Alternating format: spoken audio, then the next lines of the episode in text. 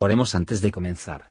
Señor, por favor, déjanos entender tu palabra y ponerla en nuestros corazones. Que moldee nuestras vidas para ser más como tu Hijo. En el nombre de Jesús preguntamos. Amén. Capítulo 14 Y habló Jehová a Moisés diciendo, Esta será la ley del leproso cuando se limpiare. Será traído al sacerdote, y el sacerdote saldrá fuera del real, y mirará el sacerdote, y viendo que está sana la plaga de la lepra del leproso, el sacerdote mandará luego que se tomen para el que se purifica dos avecillas vivas, limpias, y palo de cedro, y grana e hisopo. Y mandará el sacerdote matar la una avecilla en un vaso de barro sobre aguas vivas.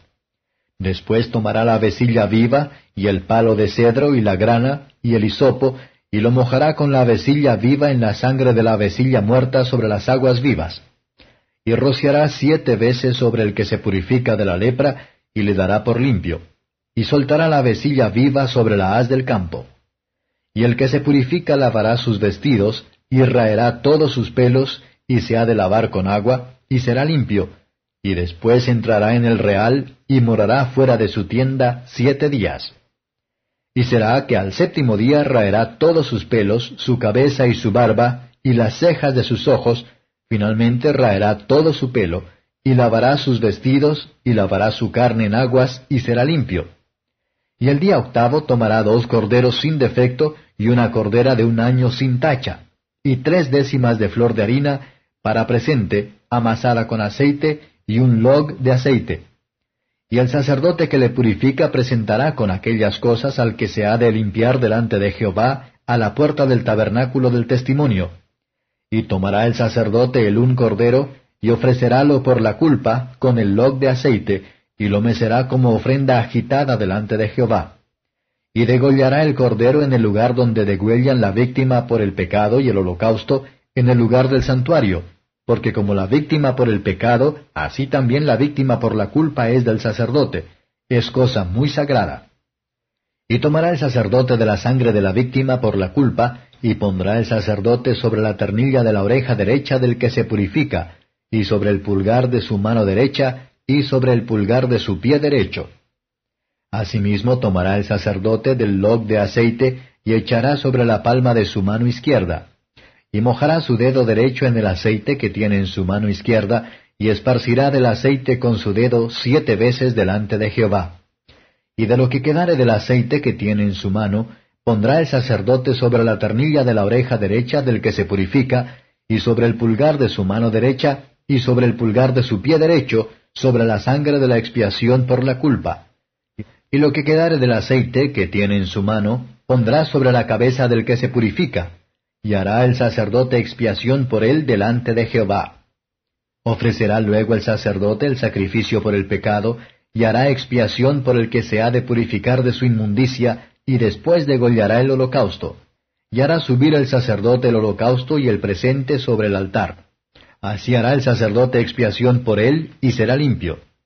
Mas si fuere pobre, que no alcanzare su mano a tanto, entonces tomará un cordero para ser ofrecido como ofrenda agitada por la culpa, para reconciliarse, y una décima de flor de harina amasada con aceite para presente, y un log de aceite, y dos tórtolas, o dos palominos, lo que alcanzare su mano, y el uno será para expiación por el pecado, y el otro para holocausto. Las cuales cosas traerá al octavo día de su purificación al sacerdote, a la puerta del tabernáculo del testimonio delante de Jehová. Y el sacerdote tomará el cordero de la expiación por la culpa, y el log de aceite, y mecerálo el sacerdote como ofrenda agitada delante de Jehová. Luego degollará el cordero de la culpa, y tomará el sacerdote de la sangre de la culpa, y pondrá sobre la ternilla de la oreja derecha del que se purifica, y sobre el pulgar de su mano derecha, y sobre el pulgar de su pie derecho. Y el sacerdote echará del aceite sobre la palma de su mano izquierda. Y con su dedo derecho rociará el sacerdote del aceite que tiene en su mano izquierda siete veces delante de Jehová. También pondrá el sacerdote del aceite que tiene en su mano sobre la ternilla de la oreja derecha del que se purifica, y sobre el pulgar de su mano derecha, y sobre el pulgar de su pie derecho, en el lugar de la sangre de la culpa. Y lo que sobrare del aceite que el sacerdote tiene en su mano, pondrálo sobre la cabeza del que se purifica, para reconciliarlo delante de Jehová. Asimismo ofrecerá la una de las tórtolas, o de los palominos, lo que alcanzare su mano. El uno de lo que alcanzare su mano en expiación por el pecado, y el otro en holocausto, además del presente, y hará el sacerdote expiación por el que se ha de purificar delante de Jehová. Esta es la ley del que hubiere tenido plaga de lepra, cuya mano no alcanzare lo prescrito para purificarse. Y habló Jehová a Moisés y a Aarón diciendo, Cuando hubieres entrado en la tierra de Canaán, la cual yo os doy en posesión, y pusiere yo plaga de lepra en alguna casa de la tierra de vuestra posesión, vendrá aquel cuya fuere la casa, y dará aviso al sacerdote diciendo, Como plaga ha aparecido en mi casa. Entonces mandará el sacerdote y despejarán la casa antes que el sacerdote entre a mirar la plaga, porque no sea contaminado todo lo que estuviera en la casa, y después el sacerdote entrará a reconocer la casa, y mirará la plaga, y si se vieren manchas en las paredes de la casa, cavernillas verdosas o rojas, las cuales parecieren más hundidas que la pared, el sacerdote saldrá de la casa a la puerta de ella, y cerrará la casa por siete días. Y al séptimo día volverá el sacerdote y mirará, y si la plaga hubiere crecido en las paredes de la casa, entonces mandará el sacerdote y arrancarán las piedras en que estuviere la plaga, y las echarán fuera de la ciudad en lugar inmundo.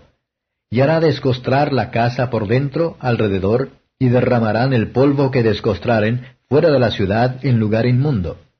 Y tomarán otras piedras, y las pondrán en lugar de las piedras quitadas, y tomarán otro barro, y encostrarán la casa. Y si la plaga volviere a reverdecer en aquella casa, después que hizo arrancar las piedras y descostrar la casa, y después que fue encostrada, entonces el sacerdote entrará y mirará. Y si pareciere haberse extendido la plaga en la casa, lepra roedora está en la casa, inmunda es. Derribará por tanto la tal casa, sus piedras y sus maderos, y toda la mezcla de la casa, y lo sacará fuera de la ciudad al lugar inmundo y cualquiera que entrare en aquella casa todos los días que la mandó cerrar, será inmundo hasta la tarde. Y el que durmiere en aquella casa lavará sus vestidos, también el que comiere en la casa lavará sus vestidos. Mas si entrare el sacerdote y mirare, y viere que la plaga no se ha extendido en la casa después que fue encostrada, el sacerdote dará la casa por limpia, porque la plaga ha sanado. Entonces tomará para limpiar la casa dos avecillas y palo de cedro y grana e hisopo, y degollará la una avecilla en una vasija de barro sobre aguas vivas. Y tomará el palo de cedro y el hisopo y la grana y la avecilla viva, y mojarálo en la sangre de la avecilla muerta y en las aguas vivas, y rociará la casa siete veces.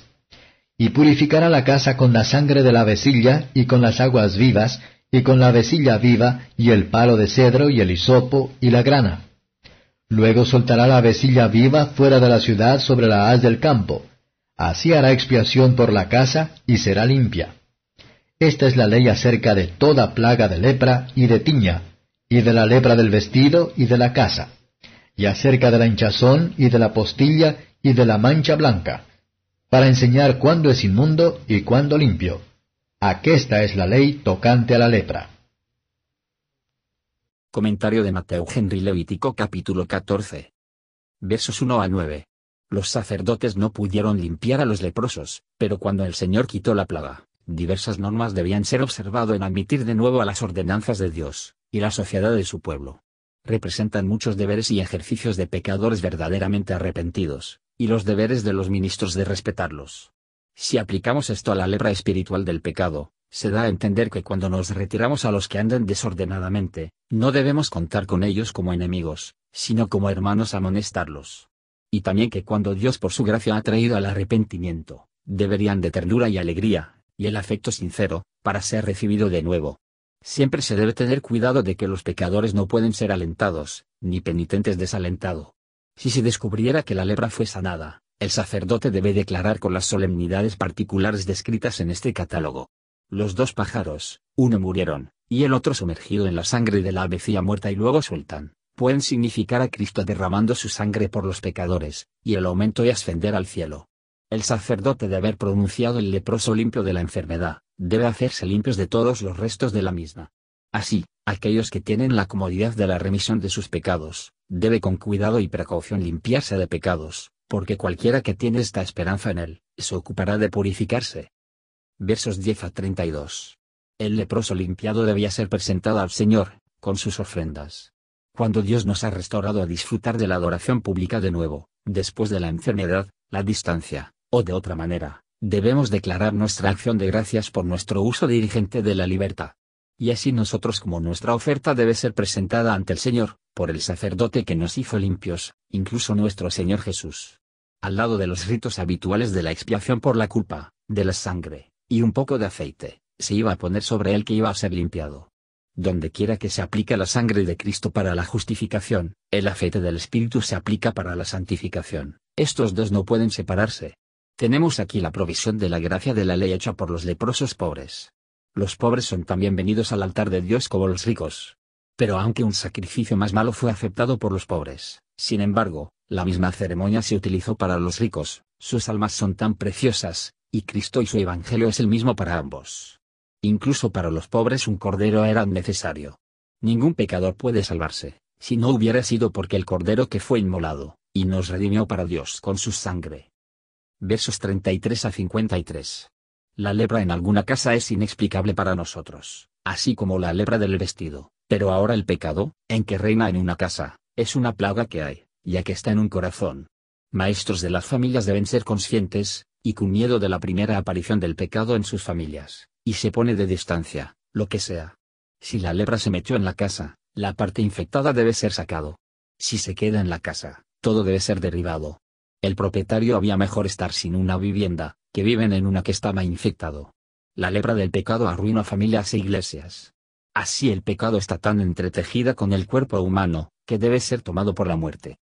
Versos 54 a 57.